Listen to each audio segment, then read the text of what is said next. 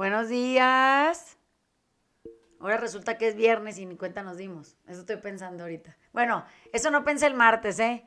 El martes pensé, pinche semana larga esta y era apenas martes. Todo mal. Em, esta semana, aquí en, el, en, el, en el perímetro de donde habitamos, trabajamos, entrenamos, damos clase, todo. Ha habido como una, un ambiente de encabronamiento perenne. Empezó el lunes y pues es viernes y ahorita apenas como que ya, ya, se, ya está vacío, ya nomás estamos el Daniel y yo. Y como que ya esa sensación de, de densidad que provee el enojo ha ido reduciéndose. Pero nos llamó la atención mucho porque como que ha sido un, un constante eh, esta como expresión de enojo. O sea, lo actúa la gente, lo, lo hace evidente, se ancla en él, se pelea con el otro, le dice que no está de acuerdo, que no sé qué. Hasta de la guerra de Ucrania tiene unas opiniones con enojo, ¿no? Como que la inquietud que hemos tenido siempre a lo largo de todo el tiempo que hemos estado grabando los podcasts es averiguar qué chingados está pasando. O sea, nos está pasando y afuera está pasando. Un poco en, esto de estar en las clases del taller y que estamos revisando la teoría y, hacemos práctica y luego dejamos tareas y la madre, de un módulo a otro y leemos libros y nos inquieta un poco el origen del enojo y qué es, porque pues la gente que venimos al taller igual y esto ya lo tenemos muy repasado, pero no porque esté repasado quiere decir que funcione. Quiere decir que se sabe en la teoría, pero pura chingada aplican esa madre en la práctica.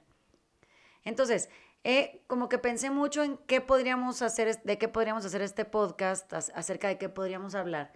Y revisando el material que se me ocurrió en una bola de temas, o sea, desde la alienación del otro hasta eh, cómo las faltas de respeto generan esta condición de, inseguridad ¿no? interna.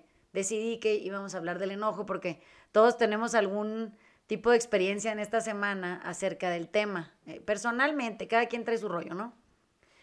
Entonces, para poder definir qué, significa enojo, tenemos que saber que el enojo es prácticamente la máscara que usa el miedo para esconderse.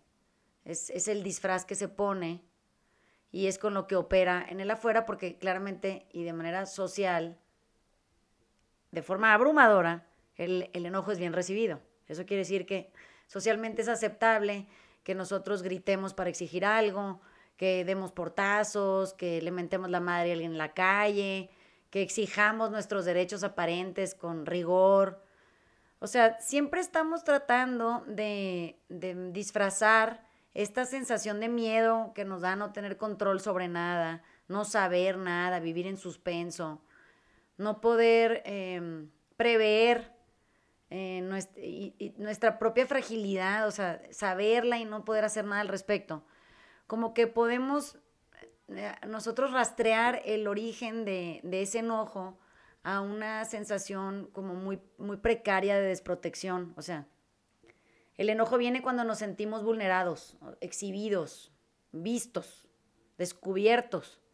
Y entonces lo que sucede es que de pronto es a través de, por ejemplo, un desencanto, una sensación de culpa y vergüenza, alguna sensación de, lastimadura, de incertidumbre, de impaciencia, o sea, de, ser avergonzados públicamente, por ejemplo, que surge el miedo y, y de ahí surge el enojo, ¿no?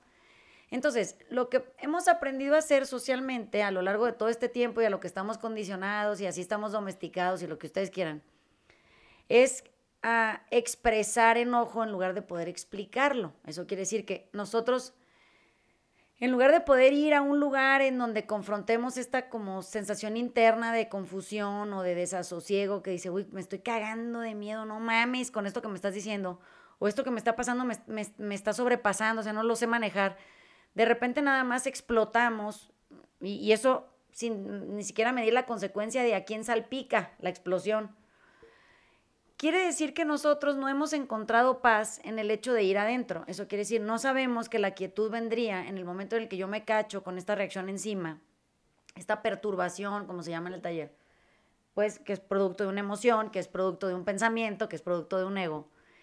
De repente diríamos, hijo de la chingada, o sea, esta madre me está matando y no me está pasando nada. Simplemente estoy sentado, tipo ayer en una sala, somos tres cabrones, estamos en confianza, nos podemos poner hasta llorar aquí si queremos juntos. Y lo único que atino es a sentirme agredido. E, esa sensación minúscula viene de, una, de, un miedo muy profundo a algo que viene y está condicionado en nosotros de infancia. Entonces, ¿qué pasa? Como públicamente y socialmente está aceptada la irritación, eso quiere decir gritar, este, pintarle dedo a alguien, socialmente aceptado, o sea, se ve bien. Se ríe el que lo ve por otro lado así. O, o, salir como disparado de un, de un cuarto, ¿no? Nunca, sí, que de repente la gente se para y se va, que la chinga baja la escalera. Como que esas cosas, pues se ven bien, pues, o sea, estamos acostumbrados, nos hemos habituado a actuar el enojo, a expresarlo, no explicarlo, expresarlo. Y entonces, parecería que la contrapostura, que sería sensibilizarnos, vulnerarnos, bajar la guardia, abrirnos a, la reflexión, lo que sea, es percibido como debilidad. Especialmente en los hombres está más prohibido que en las mujeres hacer eso. O sea, no, no, es muy admisible que un cabrón de repente cuando esté encabronado diga, ay, güey, no mames, tengo miedo. Pues qué, qué, qué huevos los míos que en lugar de ir a hablar del miedo que siento, me voy a poner a hacer esta actuación teatral, ¿no? De, de, de mi pinche enojo que aparte ni me va a resolver nada. Entonces, debería de ser a través de la honestidad y, esta sensación de gracia que, los humanos sí tenemos eh, codificada en nosotros, lo que pudiera reducir nuestro mal humor o nuestra, nuestra forma como muy reactiva de ser. Bueno, pero ¿qué sucede? Cuando nosotros hemos usado enojo a lo largo de las épocas, que ustedes pueden rastrearlo para atrás a lo que quieran, desde el primer hombre, no sé, no está documentado eso, pero supongo que estaría igual cómo es a través del enojo que hemos logrado cambio, porque el enojo se asocia con determinación, con la palabra determinación. Y entonces, parecería que nosotros tenemos muy buenas intenciones cuando estamos encabronados para poder o regular a alguien o regular a nosotros, o poderle poner un límite aparente a alguien, o podemos incluso ponernos un límite a nosotros, no, pero ahora sí me va a salir bien, que la chingada, pues, güey, pero ¿para qué te enojas, no?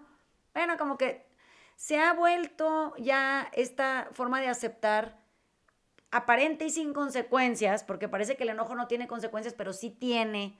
Es, el enojo es muy hiriente, es muy erosivo.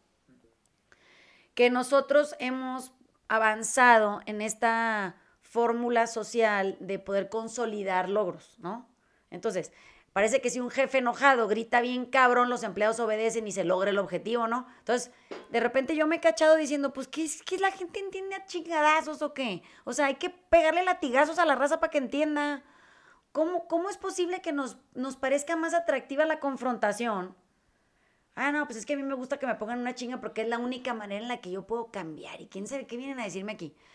Digo, no, no podemos mejor asertivamente generar un cambio nosotros, en nosotros mismos, sin la necesidad de que un otro venga y me confronte con información, que aparte sería como la expresión de un cierto enojo, porque la, la persona que en teoría está buscando ayuda no está usando la ayuda que le ofreces, ¿no? Bueno, el punto aquí no nada más es que sea improductivo, es que es bien peligroso estar enojado. O sea, yo, yo no sé aquí, yo creo que toda la gente que nos está oyendo, eventualmente, y muy heroico, pero una vez en la vida, ha estado imputado. La manera en la que nosotros actuamos, eso quiere decir expresamos ese, esa rabia, que aparte parece estar contenida. Mucha gente cree que son estas como estarse guardando las cosas a lo largo del tiempo sin sacarlas con encabronamiento, que hace que un día explote. No, es el cúmulo de miedo que, que, se, que se ha arraigado en nosotros al grado de anidar ahí lo que un día nos hace volar en mil pedazos. No son los enojitos chiquitos que no expresaste, son los miedos que no reconociste, ¿no? Entonces, ¿qué pasa? Cuando nosotros eh, pensamos que la única manera de obtener resultados es gritando, tipo, eh, piensa en la educación que recibieron en la infancia, parecía que si te gritaban más obedecías mejor. Bueno, eso no te hizo mejor persona, nada más te hizo complaciente, rencoroso y resentido. Es lo que pasó. Y entonces, si pudiéramos escoger eh, explicar enojo, eso quiere decir hablar de nuestros miedos o explicar enojo, en lugar de expresarlo con furia, rabia y frustración y atormentados y la madre, inmediatamente podríamos abrir la puerta a una conversación que ofrecería varias soluciones que nos podrían hacer gentes mucho más capacitadas en, madurar. O sea, ya no seríamos estos adolescentes eternos viviendo en una ilusión, seríamos adultos desencantados que podemos hablar de nuestro desencanto, de nuestra, de nuestra desilusión que nos acerca cada vez más a la realidad y a poder vulnerarnos y explicar, bueno, sí, sí soy un ser sintiente, no, no, no soy de piedra, sí, sí tengo muchos pinches miedos arraigados, no, no los he trabajado. Y pues últimamente ¿Qué es lo peor que nos podría pasar, no? Bueno, mucha gente cree que esto es más fácil dicho que hecho, ¿no? O sea, como que todo el mundo dice, no, Vanessa, pues es que es bien fácil decir eso, pero hacerlo cuesta mucho trabajo. Yo siento que cuesta el mismo trabajo actuar el enojo que explicarlo, toma la misma energía. O sea, no es más fácil ser vulnerable que no ser vulnerable. Cuesta exactamente el mismo trabajo, nomás que está dirigido, orientado hacia dos áreas de oportunidad diferentes, ¿no? Si nosotros le cerramos la puerta a la posibilidad de ir hacia adentro y querer confrontarnos nosotros mismos con, información que no nos gusta, o sea, vamos a empezar a usar como muletillas que suenan a, no, pues es que, eh, tomamos un ejemplo de que a mí me aburre, eh, tipo hacer sentadillas. Y a mí no, no, porque me aburro de hacer sentadillas. ¿No será que te da miedo porque no te sale? O sea, si pudiéramos ir poquito más allá, ¿no te gustaría explorar la posibilidad de que a lo mejor las cosas que no te gusta hacer es porque no te salen según tu propio criterio de evaluación? Porque pues a todo mundo le sale una sentadilla, no mames, sentarse es una cosa natural, eso es una sentadilla. Qué raro que creas que eso a ti te sale peor, esto de sentarte, te sale peor que a otras personas. Es, una evaluación con la que nosotros, o la óptica con la que nosotros eh, analizamos o percibimos la realidad. Entonces, cuando entendemos esto y, no nada más nos hace sentir cómodos, eh, o nos sentimos con la idea de poder entrar a territorio desconocido, o sea, que es esto de explicarnos a nosotros nuestro propio interior y luego después poder con más valor abrirnos a la posibilidad de explicarlo en el afuera para que la persona que está enfrente de mí no malinterprete o malentienda lo que me está pasando. ¿Sí me explico? Eso es, es vulnerabilidad, eso quiere decir, es dejarse ver, es ponerse ahí todo entero, sin, sin miedo a que el juicio o la opinión del otro otra vez venga y me destruya, ¿no? Bueno, pero le tenemos tanto miedo al pinche rechazo que preferimos encabronarnos, fíjense bien, para asegurarnos rechazo garantizado, pero aparte provocado por mí, o sea, ya lo estoy esperando, no me llega de repente y sin aviso, ¿no? Cuando nosotros em, podemos contemplar la posibilidad de crearnos nuevos retos, mucho más capaces, más inteligentes, mejor dirigidos, más bien entendidos, o sea, sí entiendo que pues dejan ver todas nuestras inseguridades, pues. O sea, el reto e, es porque hay una inseguridad detrás de eso y yo estoy tratando de conquistarla. Claramente yo no me pondría en ningún pinche reto en algo en lo que ya soy bien chingona, como para qué me voy a poner un pinche reto ahí, eso no es un reto, eso, eso es práctica normal y, ay, pues me la pela, ¿no? No, esto no, esto es más profundo y entonces pinche miedo que me va a dar fallar. Y pinche miedo que me va a dar que me vean jodido ahí, pinche miedo que me va a dar cuando dije que yo ya lo había conquistado y pura madre no conquisté nada, ¿no? Entonces, ¿qué más nos da exhibirnos fracturados, jodidos, incapaces, insuficientes? O sea, mal practicantes, no pasa nada, para eso tenemos la vida, para, para eventualmente caernos, darnos cuenta que otra vez me tropecé con mi misma pinche piedra que yo vengo cargando, enamorada de la piedra que aviento para tropezarme con ella y hacerlo evidente no nada más para mí, sino para que otros cuando me vean cayendo en ese mismo error me digan, güey, no mames, otra vez ahí andas con tu pinche piedra cargándola y te estás tropezando con ella. Deja de aventarla enfrente de ti, porque eventualmente tú eres el único que está creando este conflicto. Entonces, si nosotros de una manera sana podemos expresar nuestras inseguridades, y sano a qué me refiero por sano, que no sea dañino ni para mí ni para el entorno, eso quiere decir, expresar de manera sana mis inseguridades es no erosionando, es no, no explotando, no actuando, no, e incluso me atrevo a decir que el, el miedo, cuando se magnifica, acaba en esta rabia incontrolable que cesa en como unos 15 minutos, drena toda la energía del actor y lo deja valiendo madre el resto del día con una sensación de culpa y vergüenza. Entonces, digo, no mames, o sea, no hemos aprendido de esta descomposición constante, ya le hemos estudiado millones de veces nosotros, nos ha pasado un montón de veces. Bueno, pues como que no nos importa porque el chiste es que a nosotros nos enseñaron a enterrar la lastimadura como si porque la enterráramos desapareciera. No, nunca ha pasado. Yo entierro la lastimadura y ahí está. Eventualmente surgirá, ¿no? El mismo, lo mismo pasa con el miedo. Te dicen, tú entierra el miedo y mientras no se te vea y no esté a la vista de todo el mundo, tú estás a salvo, ¿no? Igual y desaparece.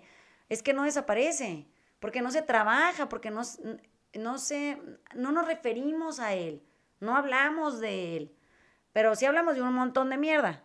O sea que tenemos la posibilidad de comunicarnos con otros seres humanos para hablar de pura chingadera menos para hablar del miedo que nos genera lo que nos genera pánico, ¿no? Entonces, sí tendríamos que ponernos a evaluar cuál sería el antídoto de eso. O sea, de explotar, de no escuchar, de sentirnos amenazados, de que cuando alguien nos dice, oye, igual necesitas poner atención en esto, ay, ¿qué te pasa? Pues tú cambia, que la chinga, bueno, pero es que no estamos hablando de mí. Pues no me importa, pues ahorita ya sí estamos hablando de ti. Ay, bueno, pues está bien, pues no cambien, me vale madre. Últimamente será en contra tuya. Esto operará en tu contra. ¿Por qué? Porque eh, lo que les decía hace ratito cuando estábamos hablando de esto, yo puedo escapar de todo lo que yo quiera menos de mí. Eso quiere decir que yo puedo fugarme geográficamente donde yo quiera, pero la peor parte de todo esto de fugarme es que cuando donde yo me vaya, me voy a llevar a la chingada conmigo. Eso quiere decir, no me puedo ir sin mí. Y esa idea de estar acompañada de una versión mía absolutamente precaria en, todo, en todos los niveles y de todos los tipos, lo único que me hace a mí es sufrir. Entonces, voy a sufrir donde esté, no importa que me cambie de casa, de país, de, relación, de, estado civil, o sea, es irrelevante eso mientras quien haga todo eso sea yo conmigo y el conmigo no esté resuelto. A ver, como, como enojón de la semana, creo, por lo menos de aquí, este, el, día de ayer, este, estábamos aquí ya eh, en una hora de silencio, y entonces este, Vanel andaba narrando a Daniel eh, un tema de cómo estaba manejando y que casi chocó dos veces, y entonces que, que vivía yo distraído, y entonces, este, como que Daniel dijo, tú también andas distraído en la clase de ballet y, me, doy cuenta que tienen razón. Pero mi reacción inicial no es, oye, pues sí, muy bien. O sea, me empecé a emputar. Y, me, y, hoy entiendo, me, empecé a emputar porque, porque me exhibí incapaz. Y, esa madre no, todavía no la puedo, no la puedo, este, no puedo hacer las paces con él. Entonces, todavía me, tuve que ir enojado a mi casa a, pensar qué estaba pasando, de por qué vivía, estaba distraído más, más ahorita que, antes, este, qué estaba sucediendo, de dónde venía. Pero en vez de tomar una situación, ahora sí que muy generosa de ustedes dos en, decir lo que están viendo, eh, me, me, vi incapaz y eso me generó este, enojo y entonces me, me, emberrinché, tomando una, o, dejando una oportunidad este, sin tomar de arreglarlo ahí. Entonces como que sí veo que el enojo es, es siempre esa avenida para poderte escapar. O sea, como que, ah, pues se enojó y se fue. Y entonces ahí ya, ya puedes soltar el, el, este, la incomodidad ir a hacer otra cosa. Pero, pues claro, como bien dices, la incomodidad te la llevas y entonces vives, vives este, incómodo hasta que resuelves. Y, y pues qué mejor que, que, puedas resolver ahí mismo, este, en, en vez de dar toda la, la vuelta pendeja de, de enojo, frustración, este berrinche y después ya, ya vienes este, en el soba pega, ¿no? Entonces, este, pues sí, ese, ese fue mi aprendizaje de la semana. Pues bueno, acá va el enojón número dos. Porque sí, soy bastante berrinchudo en, un montón de cosas porque sí viene desde, desde la infancia que eh, llegaba el viejo Sauer enojado, anda a saber con el miedo que tendría de, de, no realizar las cosas. Este, pegaba dos gritos en la casa y no mames, todo, todo el mundo se cuadraba para, para que no pase a más, ¿no? Eso me lleva un poco a la, a la relación que yo tenía con, con la mamá de Aisha. Este, que era un poco, era un poco similar, o sea, eh, nos terminábamos, así como nos amábamos tanto, nos terminábamos odiando y nos terminábamos matando también, y era una discusión por, por miedo a, a vaya a saber qué en ese momento, y, y nos terminábamos destruyendo uno al otro, ¿no? Este, yo por ese, en ese, en ese momento me doy cuenta un poco que le dije, bueno, yo cuando si voy a ser papá el día de mañana o voy a tener a Isha o eh, a, bueno, en ese momento voy a tener un hijo, no quiero que pasen este, este tipo de cosas, porque por mi falta de, de, conocimiento en esa época eh, eh, iba a perjudicar a un tercero y más a un niño. yo no quería ser el, el, ese tipo de, de persona nunca un poquito más adelante ahora que, que, así como dice Vanessa, dice, bueno, te vayas a donde te vayas, lo vas a tener que, lo vas a tener que solucionar o, darte cuenta. Y bueno, de, de, un país pasas a otro, de un problema pasas a otro y te, bueno, te llega. Y gracias a Dios hoy, eh, con todo el estudio de, gente que hacemos todos los días, decía, ah, no mames, yo, ah, yo me comporto de esta manera, o o si no le sale algo del deseo de, que les de que le salga bien el movimiento que vaya a hacer, me voy a enojar. O sea, me enojaba porque el otro no hacía las cosas. Qué raro, ¿no? O sea, hoy me doy cuenta, como diciendo, pues ya hago una pausa y veo cuando se van a enojar, bueno, ya me hago un lado. Sí tengo la responsabilidad de decirle las cosas, que lo que le decía Alejandro ayer, porque lo estoy viendo y porque porque no quiero que le pase al resto lo que me pasó a mí. Y digo, bueno, mames, si este es, este es el camino bueno, eh, ¿por qué no decírselo? En este, hasta este momento que yo creo que ese es el camino bueno y si bueno, yo te lo voy a enseñar y si bueno, para que no pases ese tipo de cosas. Yo creo que es un poco la enseñanza que vas aprendiendo de, de, de, la vida y de las cosas que vas haciendo. Este, con la gente trato de hacer lo mismo. Dice, bueno, no, no, no pasen por ahí porque, o sea, vas al mismo lugar. O sea, el deseo de querer hacer un montón de cosas cuando ya tenías todo organizado y te vas poniendo más meta y eso te da miedo si no te sale, bueno, en algún momento te va a salir, tanta práctica te va a salir. El día... Yo no sabía bailar ballet, ni sé bailar ballet tampoco, pero me meto a ver qué otra cosa puedo llegar a aprender y si el maestro me está diciendo que corrija algo, y bueno, yo voy a corregir y voy a ver si funciona o no funciona. Pero enojarme y porque no me sale o, debatir con el otro queriendo tener la razón, puta, güey, si soy un principiante en el conocimiento. Así que un poco como que, que, con, con los golpes vas aprendiendo a estar un poco más en paz con uno mismo. Fíjate que ahorita que dice el Dani, esto es interesante para mí porque yo aprendí a ser una niña enojada en silencio.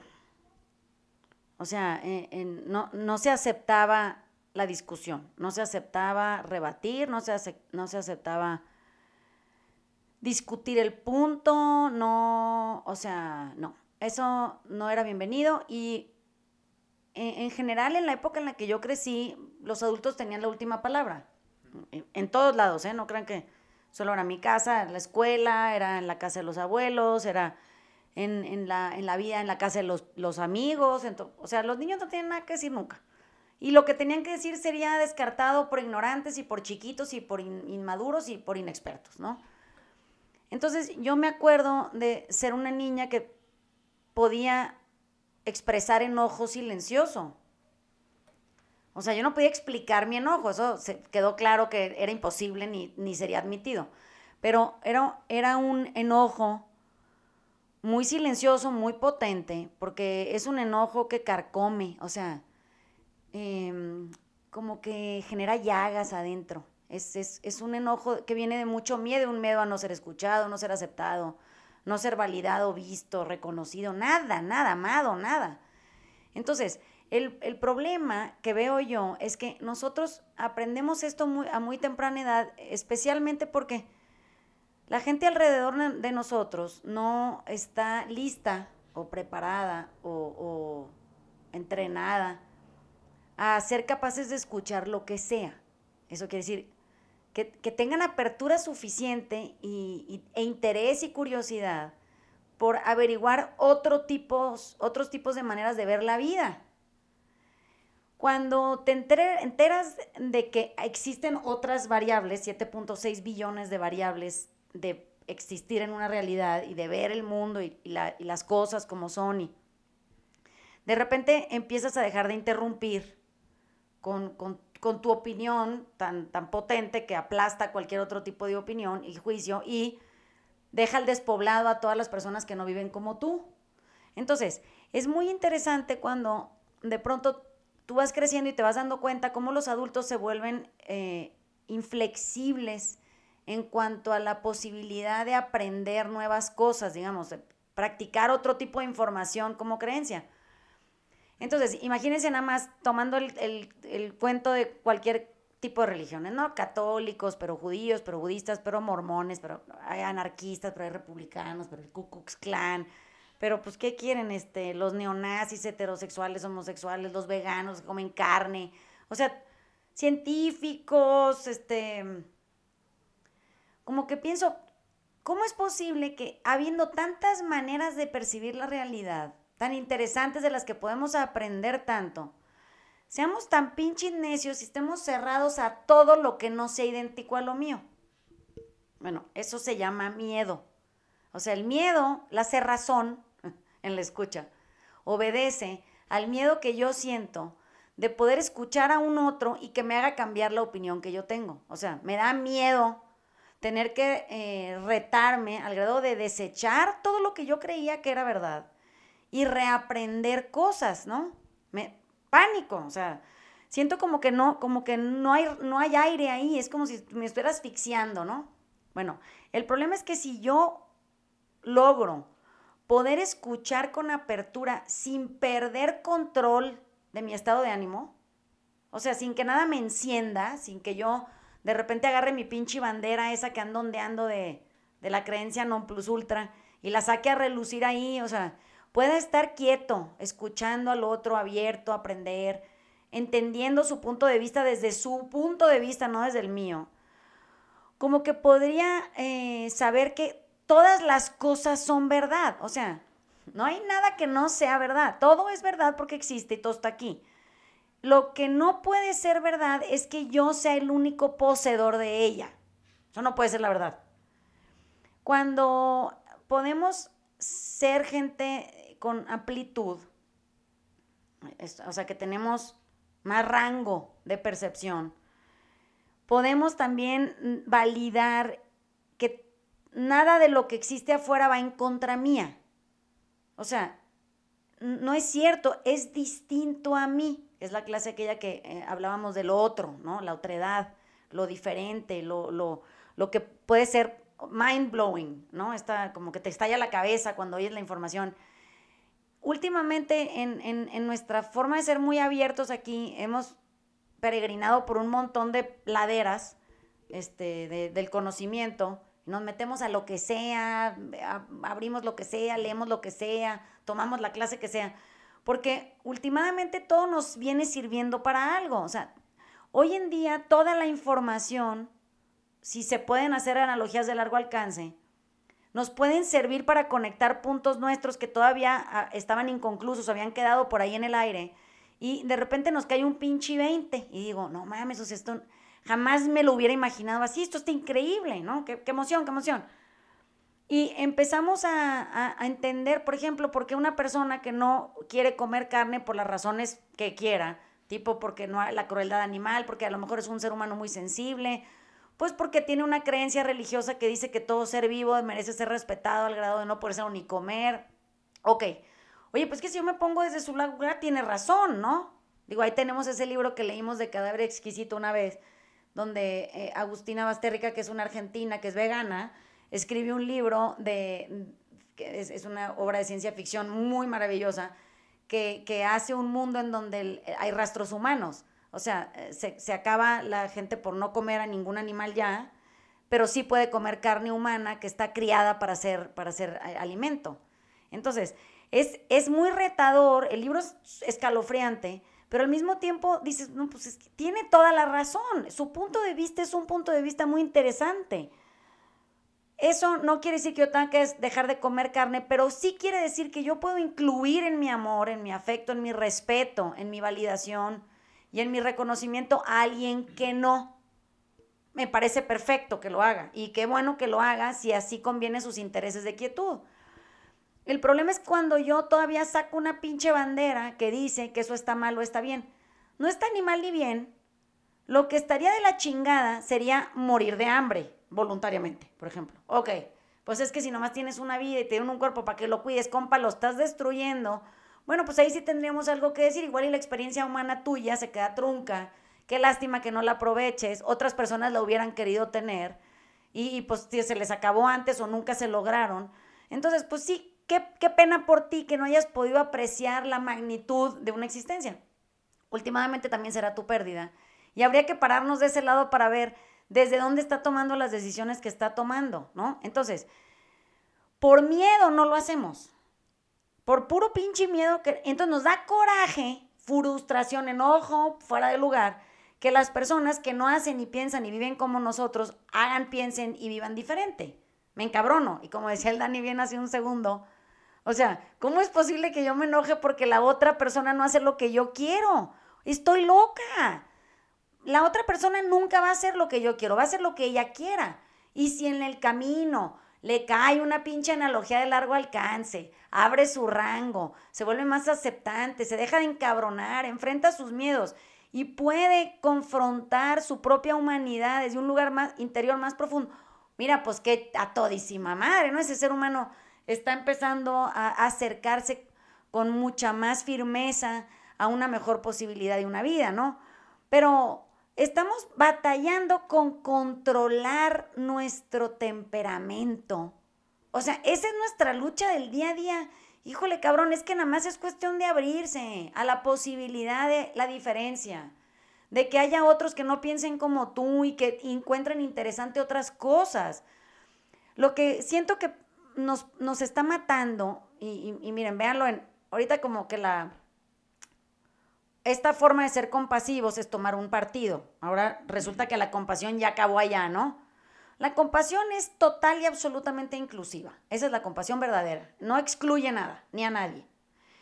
Bueno, ahora resulta que nosotros somos compasivos simplemente con lo que consideramos bueno. Eso quiere decir lo que a nosotros nos parece que merece o es digno de, de compasión, ¿no? Y entonces eso un poco cae en lo dogmático, lo ideológico, lo religioso, lo político, como que ahí tomamos facción y, partido bien rápido, ¿no? Siempre pienso que yo cuando estoy viendo un partido de fútbol americano o de fútbol soccer, siempre le voy al equipo que está perdiendo, pero me puedo cambiar de equipo siete veces en el camino, o sea, me da compasión el que no va, el que no va bien librado, pues yo siento como que lo quiere rescatar. Entonces siempre me dicen, no mames, Vanessa, no te puedes cambiar de equipo en medio partido. Sí puedo porque no soporto el sufrimiento del otro. O sea, Si el que va ganando ya tiene la sensación de ganador, oye, pues ahora le voy al perdedor. Ahora, si se cambiaron de lugar y ahora el que iba perdiendo va ganando, ya me cambié al equipo de los otros, a los que siento todos desfavorecidos porque ahora su ilusión se quebró, ¿no? Bueno, cuando hoy puedo honrar esa sensación de, de compasión en mí que digo, ay, o sea, ¿Cómo le hago para no estar del lado del desfavorecido? O sea, porque ¿para qué quiero estar del lado del favorecido si ese güey ya está, ya está de, su propio lado? O sea, sí, es el ganador, pues se siente bien. Entonces, imagino ahora esto que les estoy diciendo, en esto de controlar nuestro temperamento, tipo, no sé, todo el mundo está hablando de la guerra de Rusia con Ucrania y la chingada.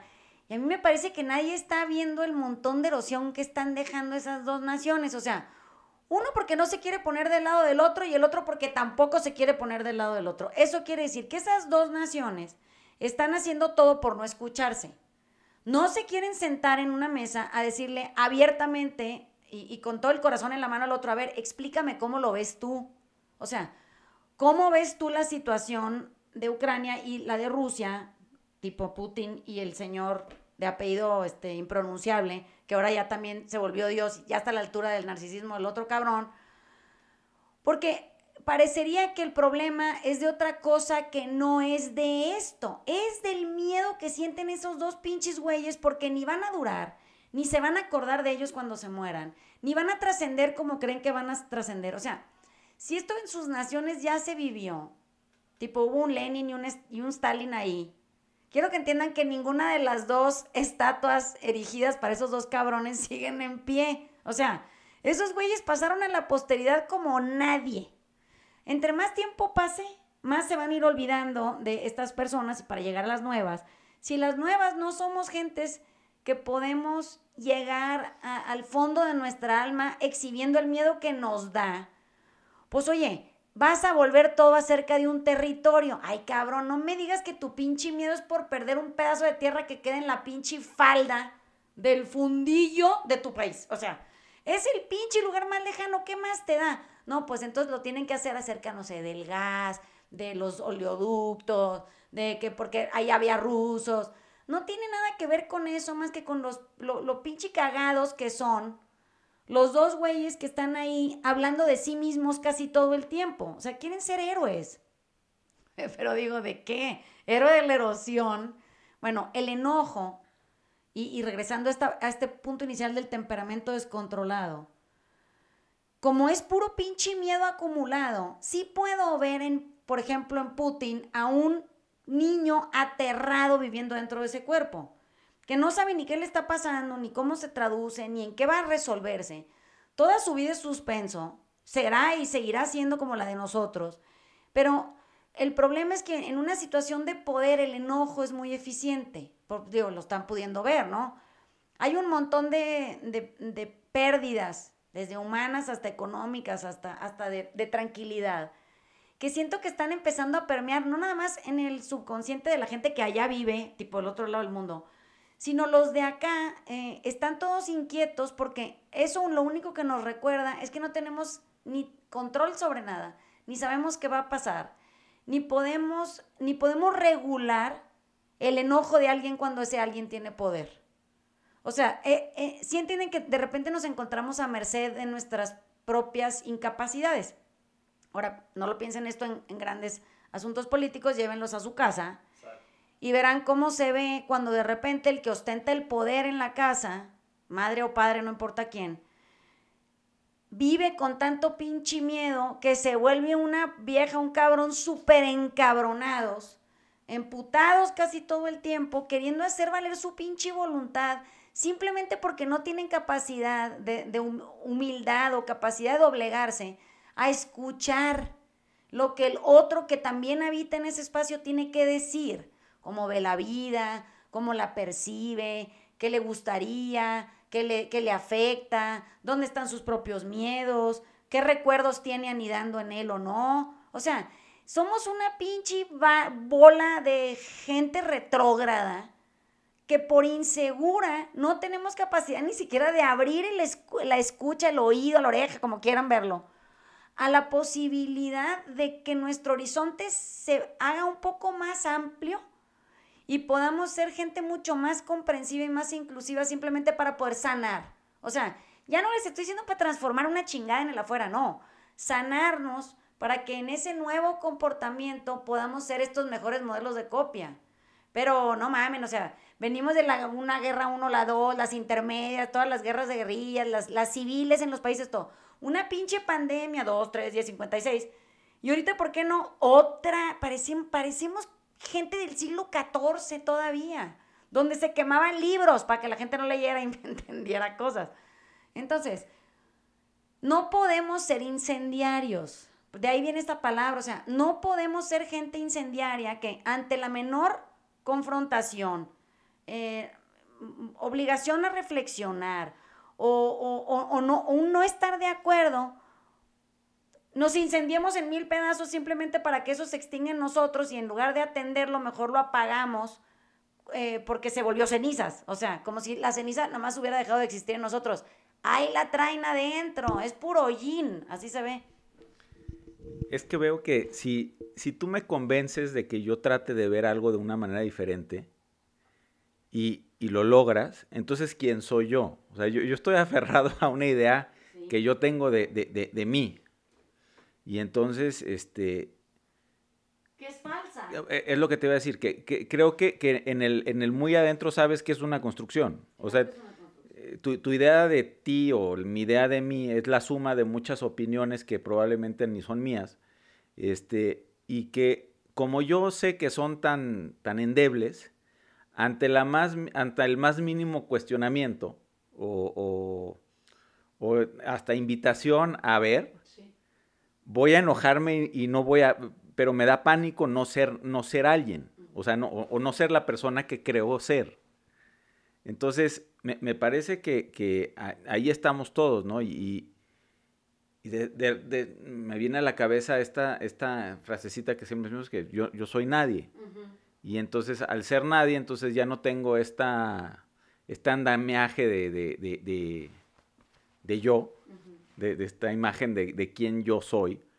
Y, y me da flexibilidad para poder ser lo que sea, para poder contemplar otras maneras de ver las cosas para, pues, ahora sí que para experimentar la, humanidad en su, en su más, este, exactamente.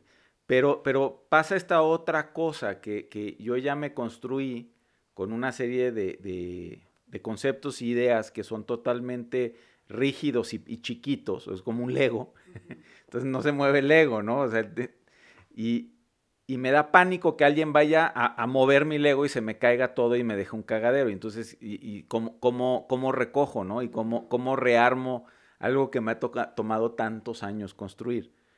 Cuando es, es, ilusorio. Entonces, este, pues yo creo que por eso son todos los conflictos, porque me, me, da pánico tener que volver a construir. Imagínate al señor, al señor Putin teniendo que volver a construir una personalidad. sería grandioso. Sería, sería súper interesante. pero, pero ese güey ya está, ya está pintado en una esquina porque no, no, no, no ha demostrado la, flexibilidad de poder ser alguien diferente al que, al que ha exhibido ser.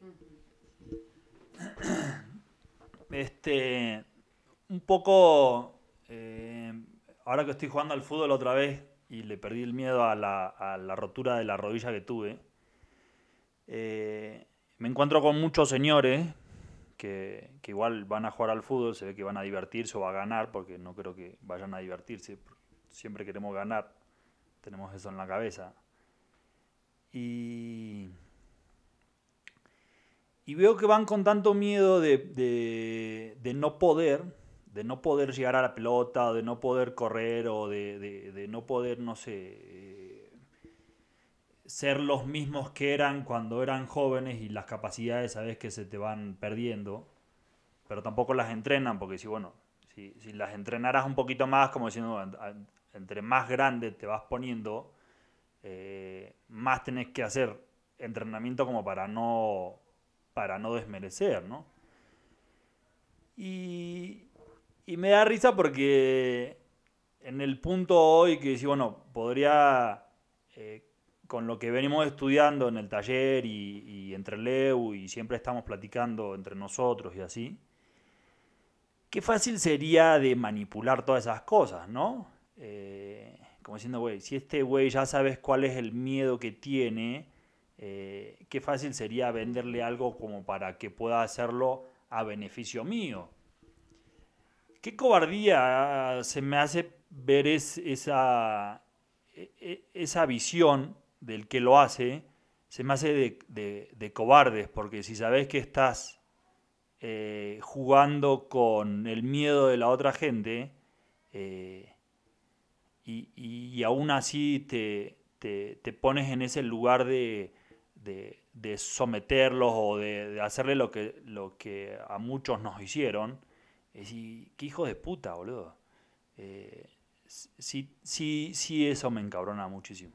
Esa parte como que dice, bueno, si, si veo a alguien que está jugando con la vida del otro por miedo a, no ser o, a no, poder, ajá, eh, eso sí, eso sí, como que puta, güey. Me, sí me, hierve la sangre un poco todavía. Eh, trato de, calmar eso y decir, bueno, bueno, yo tengo que hacer el trabajo para el otro lado porque es, en silencio y, y, de todos los días. Y, estaría bueno que no tendría que llegar a ser un matemático como para que me escucharan.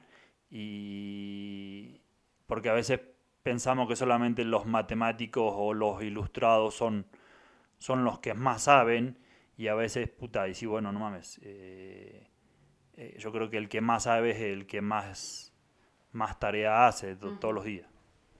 Así que, bueno, un poco me, me quedo con eso. Hay, hay, o sea, quiero que sepan que hay algo que, es interesante eh, ya para poder cerrar que, vale la pena sobre lo que reflexionemos.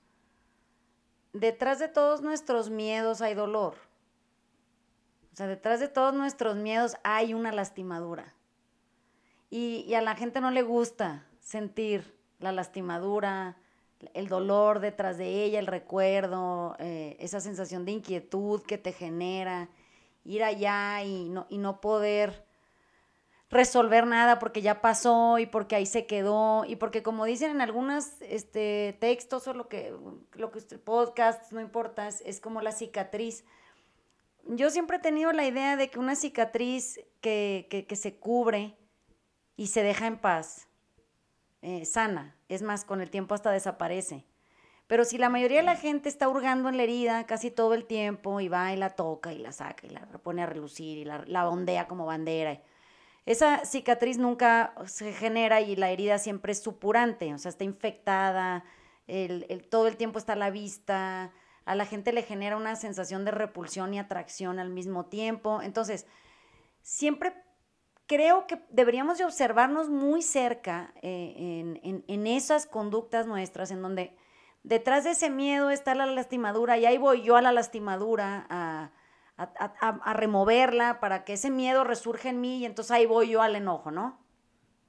Si, si de alguna u otra manera pudiéramos entender esto y, poder empezar a aplicarlo en nuestras vidas, claramente pasaríamos más tiempo en silencio, observantes, de, de, cómo poder acompañar al otro en que no toque su lastimadura tampoco, ¿no?